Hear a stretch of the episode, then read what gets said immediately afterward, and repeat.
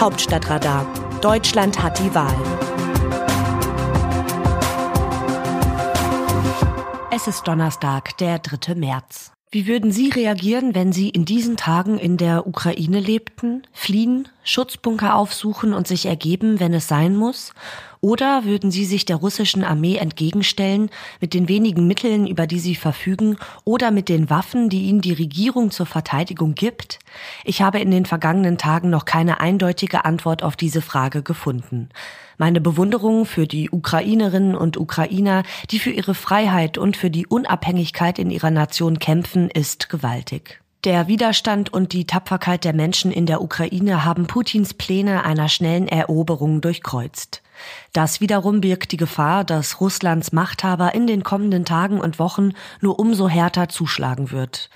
Und genauso schwer wie die Frage zu beantworten ist, ob man trotz klarer militärischer Unterlegenheit überhaupt zu den Waffen greift, ist die Antwort auf die Frage, wie lange Militär und Zivilbevölkerung das durchhalten.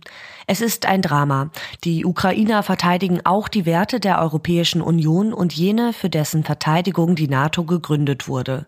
Freiheit, Demokratie und Selbstbestimmung der Völker. Und doch kann sich die Ukraine keine Hoffnung machen, dass wir ihr zu Hilfe eilen. Die Gefahr, dass mit einem Eingreifen eines NATO-Landes der Krieg zu einer atomaren Auseinandersetzung führt, ist viel zu groß.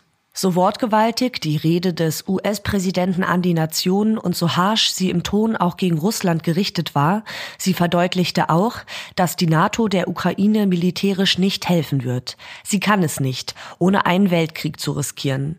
Die NATO kann auch nicht einmal den Luftraum über der Ukraine sperren, um Putins Krieger davon abzuhalten, Schulen und Krankenhäuser zu zerbomben.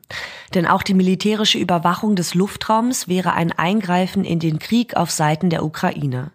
Stoppen können Putin nur seine eigenen Leute, nicht das Volk auf der Straße. Das wird bei Protesten festgenommen und eingesperrt.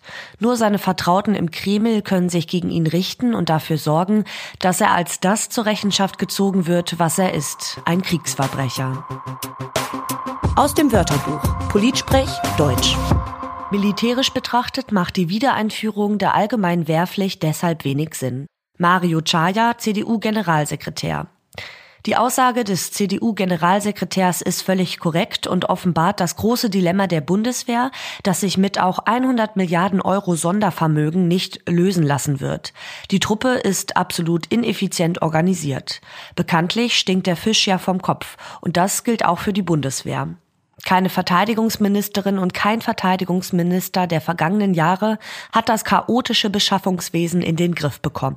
Nach Peter Struck, der für die SPD bis 2005 im Amt war, hatten die Minister und Ministerinnen übrigens alle ein Parteibuch der Union. Wenn die Politik nun also frisches Geld auf die Bundeswehr wirft, sollte sie vorher mal klare Regeln für einen effizienten Einsatz schaffen. Wie sehen die Demoskopen die Stimmung im Land?